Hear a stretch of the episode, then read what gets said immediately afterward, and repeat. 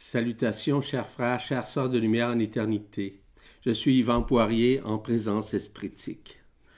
Bienvenue à cette nouvelle capsule, numéro 6, intitulée De la vérité relative à la vérité absolue.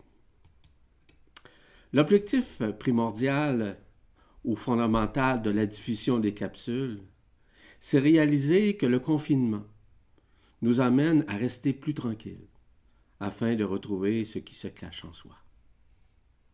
Si vous observez consciemment cette pandémie, il s'agit d'une pause mondiale, n'est-ce pas, où chacun doit se reconnaître intérieurement, de vivre des face-à-face avec tous ceux et celles avec lesquels il vit. Il s'agit évidemment d'un face-à-face inéluctable, sans précédent, dont l'évidence dépassera l'entendement humain par différentes révélations autant intérieurement qu'extérieurement. C'est un moment où la tranquillité permet le retour graduel en éternité. Ce n'est pas de vous enseigner des notions nouvelles, mais de vous instruire de ce qui se réalise en vous, autant dans la forme que dans la non-forme. C'est apprendre à vous reconnaître au-delà de votre multidimensionnalité. C'est retrouver graduellement votre autonomie. C'est même apprendre à mieux vous aimer ce que, pardon, ce que représente justement l'amour inconditionnel, voire celui de l'esprit.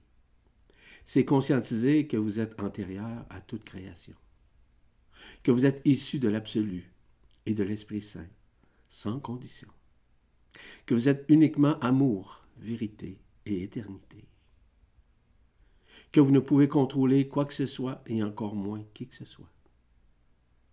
C'est conscientiser que ce n'est pas vous qui va vous changer. Au contraire, c'est la lumière, c'est ce qui vous êtes qui se change par lui-même. C'est renouer au centre du centre de votre cœur vibral. C'est retrouver votre liberté d'être dans votre présence intérieure. C'est vous connecter consciemment à votre divinité espritique qui a toujours été en présence en vous dans ce silence intérieur. C'est comprendre que vous n'êtes pas votre corps, encore moins votre mémoire, même votre histoire, ou encore vos croyances, connaissances, concepts, parce que vous êtes la vérité éternelle. C'est réaliser que vous êtes dans ce monde, mais que vous n'êtes pas de ce monde et d'aucun monde d'ailleurs. C'est reconnaître vos frères et sœurs intergalactiques qui font tous partie intimement de la création et de vous-même et qui peuvent se manifester par différentes expériences. C'est conscientiser que nous sommes tous frères et sœurs. Nous sommes tous un en réalité. C'est même réaliser qu'ils sont en nous et que nous sommes en eux. Qu'ils ne sont ni supérieurs ni inférieurs à qui que ce soit. Qu'il y en a plusieurs qui ne voulaient pas vivre l'expérience dans la densité, et encore moins dans les dualités, dans une incarnation, mais que nous ne pouvons jamais juger. Que nous sommes dans un monde enfermé, bien entendu, mais surtout une pièce de théâtre holographique et illusoire, qui nous ramène toujours à tourner en rond. Nous sommes littéralement dans un rêve collectif, qui est maintenant dans la conscience, dans une matrice astrale qui est en train de se, dissoudre devant l'écran de nos consciences. La vie ici est morte et que nous retournons à la vie systémique. Seule l'âme et l'esprit animent le tout. Enfin, c'est conscientiser qu'ils soient bons ou mauvais. Nos frères, nos sœurs, nous devons tous les accueillir en notre cœur, qu'ils soient nos meilleurs amis ou nos pires ennemis. Ainsi, seul l'amour réunit tout ce qui existe ou tout ce qui n'existe pas, du créé à l'incréé. Que nous le voulions pas, c'est ce qui se passe pour chaque âme qui se dirige vers son esprit qui est éternel. Maintenant, relativement justement à l'information que j'ai à vous apporter vis-à-vis -vis cette réalité ou cette vérité relative à la vérité absolue. Commençons par la vérité relative. Cette vérité est axée sur la connaissance, sur la mémoire actuelle, même ancestrale, ou de l'intellect. Elle est souvent conceptualisée et même institutionnalisée. Les croyances ancestrales font partie justement de cette vérité relative. Que ce soit les doctrines, les dogmes, les initiations, qui font partie des visions, des distorsions et des projections astrales, cristallisées dans des hologrammes à l'encontre de la loi de Tout ça fait partie de l'histoire et du scénario de la personne, de l'individualité dans ce monde éphémère et holographique. Et quand je dis relatif, c'est qu'elle est polarisée, que ce soit par une croyance, un concept, une histoire ou un soi-disant paradigme. La vérité relative n'est aucunement neutre, parce qu'elle méconnaît initialement la vérité absolue, qui se cache derrière des interprétations, qui se relativisent d'une notion à une autre, venant abolir la vérité qu'on tente de trouver. Les exemples relatifs à la vision scientifique représentent justement ce qu'elle est dans la perception, dans l'analyse, dans une rationnelle ou dans une recherche basée sur l'inconnu que l'on découvre au fur et à mesure avec l'esprit. La vision relative à la santé, la vision relative à la psychologie, à la médecine, tout change continuellement parce que leurs vérités ne peuvent s'adapter au temps et aux preuves qui sont encore relatives. La vérité relative est issue d'essais et d'erreurs, qui cachent toujours une nouvelle approche. Elle est reliée à la 3D désunifiée, qui est une projection relative et holographique aux apparences et à la matérialité. Les chercheurs ne travaillent pas au niveau des dimensions supérieures, qui cachent souvent la vérité multidimensionnelle, n'est-ce pas? Les recherches sont souvent relatives à essayer de mettre à niveau ou une version améliorée à partir de vieilles formules obsolètes. Parce que les chercheurs se basent encore sur la forme, oubliant de se baser sur une mécanique quantique au-delà de la physique, qu'on appelle la métaphysique, évidemment.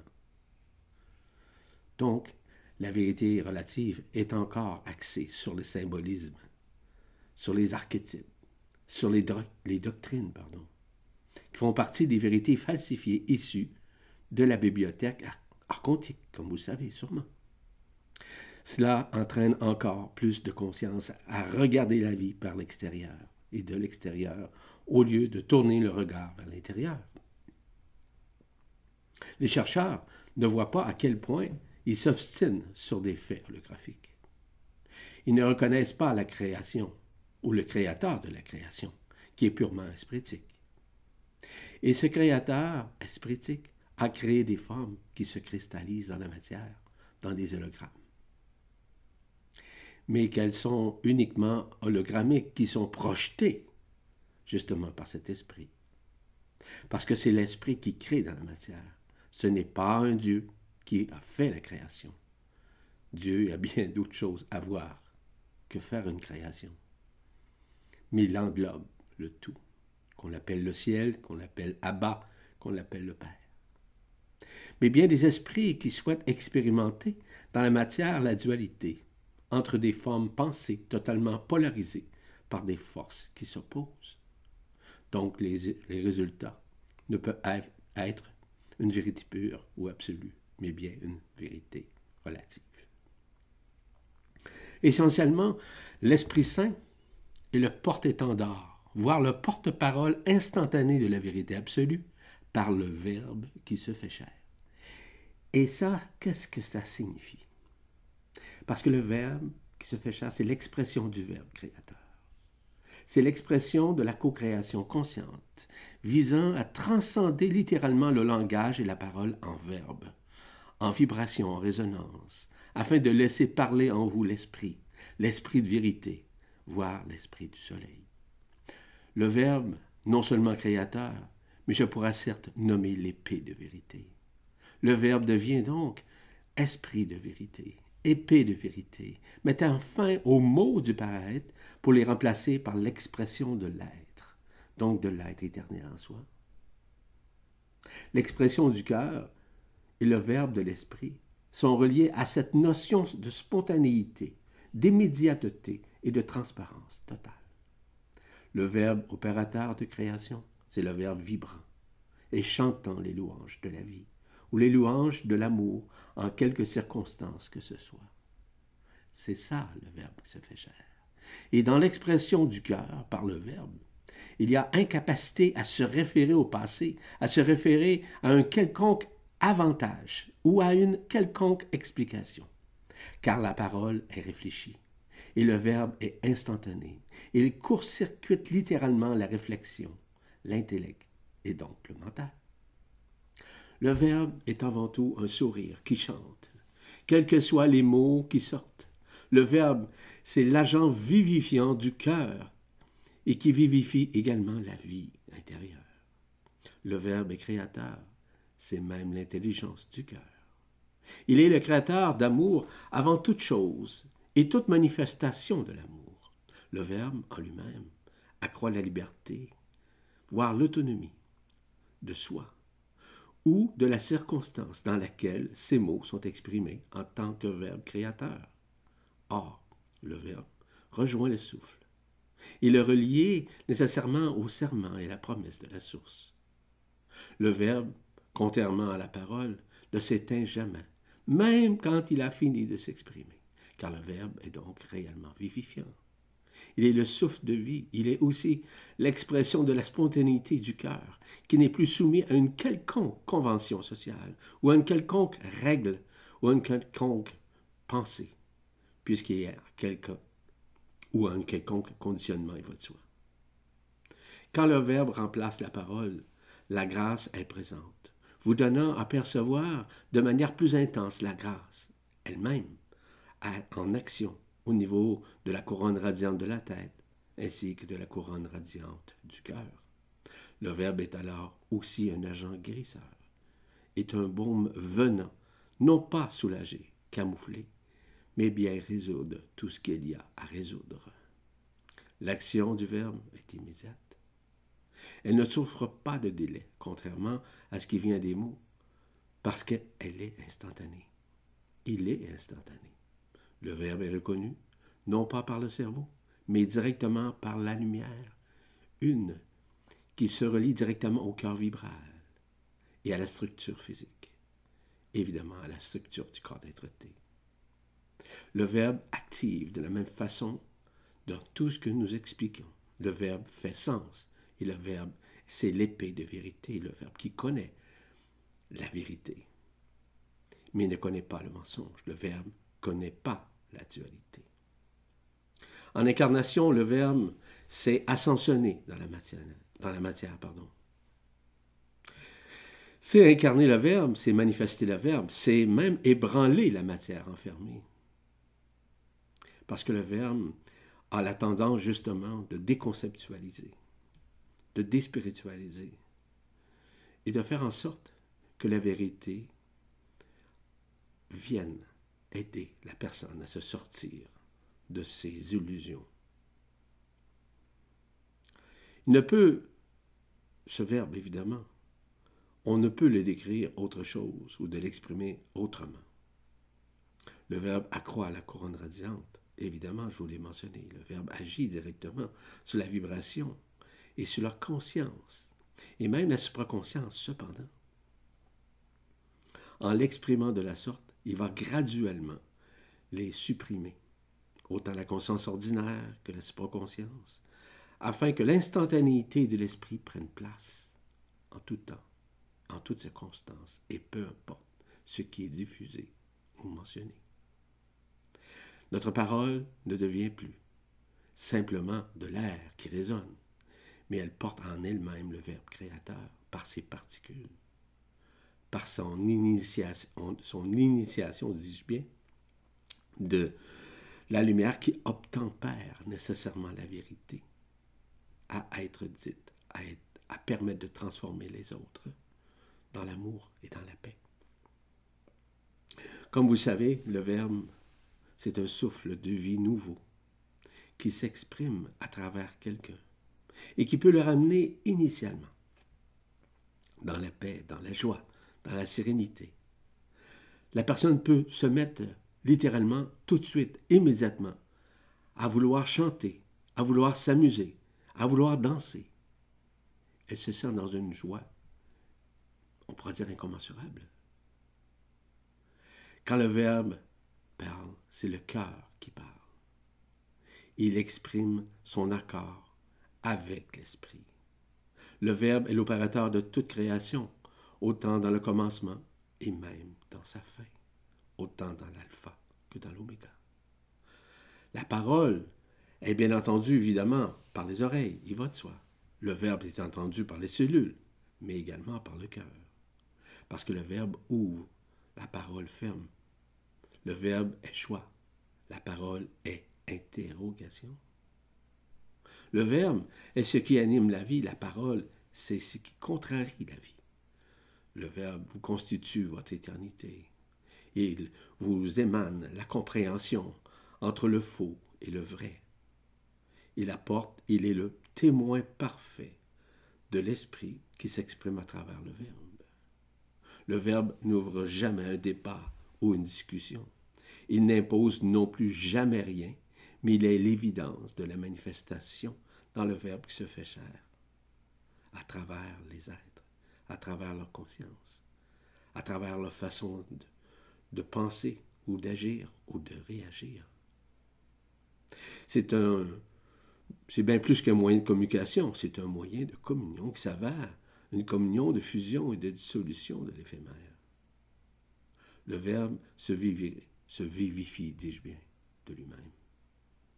Il est autonome. Il est capable de faire taire la parole, de faire taire le mental. Je dirais même, il est l'antithèse de la parole et du mental, comme vous savez. Le Verbe vous conduit aussi à vivre des moments de silence, des moments de tranquillité et des moments dans l'ici et maintenant. Le Verbe est amour en action et également en manifestation. Le Verbe n'a pas de sens comme tel.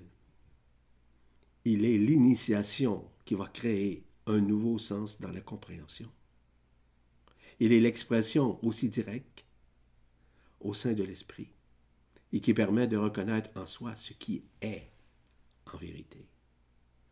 Parce que le Verbe à la création, l'organise en laissant libre. Quand le Verbe naît en vous, le cœur des anges vit en vous. Le Verbe met fin à la tromperie des mots, à la tromperie, à la distorsion. Il met de manière directe la fin au mensonge parce qu'il représente ce silence en quelque sorte. Le Verbe, c'est ce silence. Il s'impose lui-même. Il révèle l'Esprit en sa majesté. Le Verbe est aussi l'agent constructeur de la liberté. Le Verbe se traduit uniquement par l'autonomie et la vérité qui est manifesté directement dans le trou noir, voire dans le point zéro au sein du cœur. Le Verbe au-delà de la vie humaine. Le Verbe a enfin mis fin au jugement, ainsi qu'à la discrimination, parce que le Verbe ramène au pardon intégral, même antérieur à toute création. Le Verbe, c'est l'agent qui permet la résurrection, voire l'illumination, le réveil en soi. La lumière authentique s'exprime à travers ce verbe, parce qu'il est le commencement et la fin, afin de supprimer, voire de dissoudre tout ce qui est éphémère en soi. On se rappelle, à l'époque, lorsqu'on disait au commencement était le verbe, à la fin de l'illusion, ce sera le verbe, évidemment la même chose, parce qu'il est le cœur du cœur. Il se rétablit à l'intérieur de chacun. Il est l'expression même et parfaite de l'Esprit Saint qui permet justement d'éliminer tout ce qui peut être éphémère ou distorsionné. Il est aussi la voie, la vérité et la vie. Il amène, il amène pardon, au silence par des périences, des manifestations instantanées qui ne sont aucunement réfléchies. Il représente une initiation de la lumière authentique qui permet justement à la personne, à l'ego, à la conscience de se dissoudre à la fois. Il est dans l'amour éternel. D'ailleurs, c'est dans l'absolu ou l'éternité que nous retrouvons la vérité absolue, qui ne peut être intellectualisé par un mental polarisé, comme vous le savez. Parce que cet absolu qui a ni commencement, ni fin, ni temps, ni espace, ni dimension, ni conscience, c'est le tout et le rien qui se manifeste à la fois. L'absolu est, de toute éternité, perfection et beauté, comme vous savez. L'absolu représente le support de toute création, la transcendance du monde ou des mondes. Il est même l'extension même de l'Esprit Saint, voire de la vérité absolue. Il est l'expérience sur ce monde, comme dans d'autres mondes. Il est en définitive qu'une vibration, qu'une résonance qui permet de créer, de co-créer. L'absolu est la source, mais bien plus que cette source, parce qu'il n'a ni origine, ni fin, ni localisation, et ni non-localisation. L'absolu n'est pas concerné par des limites quelconques, mais il englobe les limites. L'absolu est éternel dans le moment présent. Mais ne, c'est, en fait, il est l'absence des lois, il va de soi, où il n'existe aucune, aucun archétype, aucun symbolisme. Donc, il est l'architecte. Il est l'architecte nécessairement de toute création, du tout et du rien. Il est l'absence de choix. Il est l'absence de, toute forme de libre arbitre, parce qu'il est la liberté même, la grâce, l'extase. On ne peut vivre, on ne peut vivre la vie dans la vie une sans l'absolu, parce que l'absolu n'a pas de vie comme nous connaissons ici. Il n'y a pas d'existence dans la forme, dans une histoire ou dans un karma quelconque. Parce qu'il se place directement au sein de l'être, dans son cœur, pour pouvoir exprimer son verbe. Je vous rappelle que dans l'essai maintenant, on reconnaît de plus en plus ce que nous sommes intérieurement. Et l'absolu nous amène à renouer avec ça. Donc, pour ceux qui pensent que la source est absolu, c'est complètement faux, faux. pardon. Mais la première manifestation s'étend, extraite de l'absolu. Comprenez-vous la nuance? La source, c'est la première manifestation qui a été extraite de l'absolu avec la présence de l'esprit. Certes, l'absolu n'est pas la source, ni le Christ. Non, l'absolu contient dans son univers intérieur ça. Nous ne pouvons l'approcher comme tel comme nous pensons à un espace quelconque ou un temps quelconque, au contraire. Il n'y a ni temps, ni espace, ni dimension. Comme cet absolu est l'architecte de la création à tous les niveaux, dans le sens architecte, c'est l'esprit qui va créer cette architecture. Mais il en fait, il est l'architecte de la création à tous les niveaux, avant tout. Mais il met en expansion, en extension, l'esprit pour pouvoir créer dans la forme, dans le temps, dans l'espace. Puisque entre ces mots, des phrases, c'est de réaliser que le Verbe qui se fait chair est au-delà de la conscience ordinaire. Ainsi, en absolu, il n'y a pas de lieu, il ne peut avoir de dissolution d'une croyance ou d'un vécu de l'illusion, parce que tout est déjà inscrit dans cet absolu. Il est le Père du Père. Il est le Abba. En ce jour, il est temps de percevoir dans nos cœurs que vous êtes tous déjà absolus. Parce que cet absolu se produit exactement de la même façon, et surtout lorsque nous sommes dans une période de sommeil profond. L'absolu, sans forme, peut représenter le premier jeu de la création, qui est le passage d'une conscience à une à-conscience, à-conscience. Parce qu'il est à-conscience. Vous savez, on ne peut supposer comme tel l'absolu. On fait seulement que la vivre au-delà du vécu, au-delà d'une histoire. Il est le parallélisme de l'amour. Il est le support de toute manifestation qui est cet amour. Il importe de se rappeler que l'absolu n'est ni un but, ni une destination, mais bien notre nature même, de notre esprit. L'absolu, c'est la signature de ce qui nous sommes éternellement, cette singularité. Alors effectivement, et c'est la condition sine qua non pour que l'onde intérieure, l'onde de vie intérieure, l'onde de cette singularité espritique qui est en soi, puisse se manifester.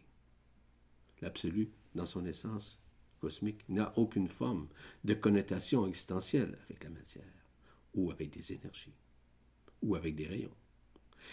Parce que l'absolu est l'unicité de tout ce qui est lorsque tout a été accompli.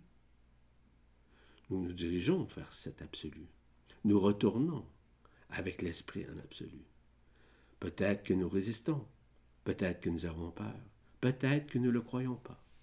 Mais tout ou tard, tout ça va se réaliser, tout ça va se réabsorber, cet éphémère, cette histoire, afin de retourner à notre maison, à notre réelle maison qui est éternelle. L'absolu ne peut être défini comme on définit de la matière atomique ou même subatomique. C'est la force première qui contient toutes les forces, qui contient autant l'alpha que l'oméga. L'absolu, c'est l'absence de dimension, comme je vous le mentionnais. C'est une absence de recherche intellectuelle. Il est au-delà, de l'au-delà, comme je l'appelle, de toute projection, de toute conscience, de tout monde et de toute histoire. La vérité absolue, c'est quoi? Ça passe par le retour de l'impersonnalité.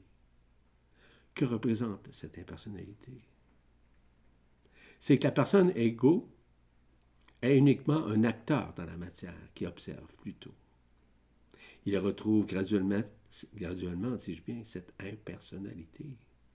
Il évolue en fonction du scénario créé par l'esprit, sa singularité au-delà de la conscience.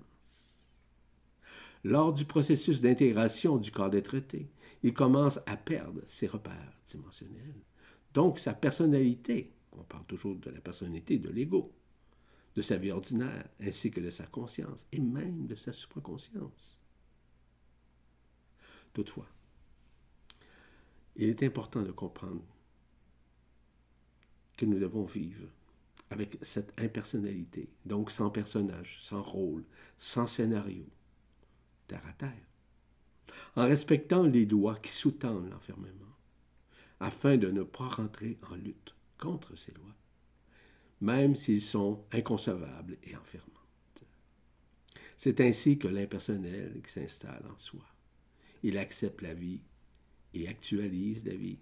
Il accueille la vie, ce que, la vie lui offre et lui fait vivre. Donc l'impersonnalité ne lutte pas. Il résilie avec tout ce qui l'entoure. L'impersonnel n'a pas d'ego, évidemment, de mental. Il est esprit pur, sans artifice, ou un besoin d'être aimé ou reconnu. L'impersonnel ne vit pas dans le passé, ni dans l'avenir, mais bien dans l'essai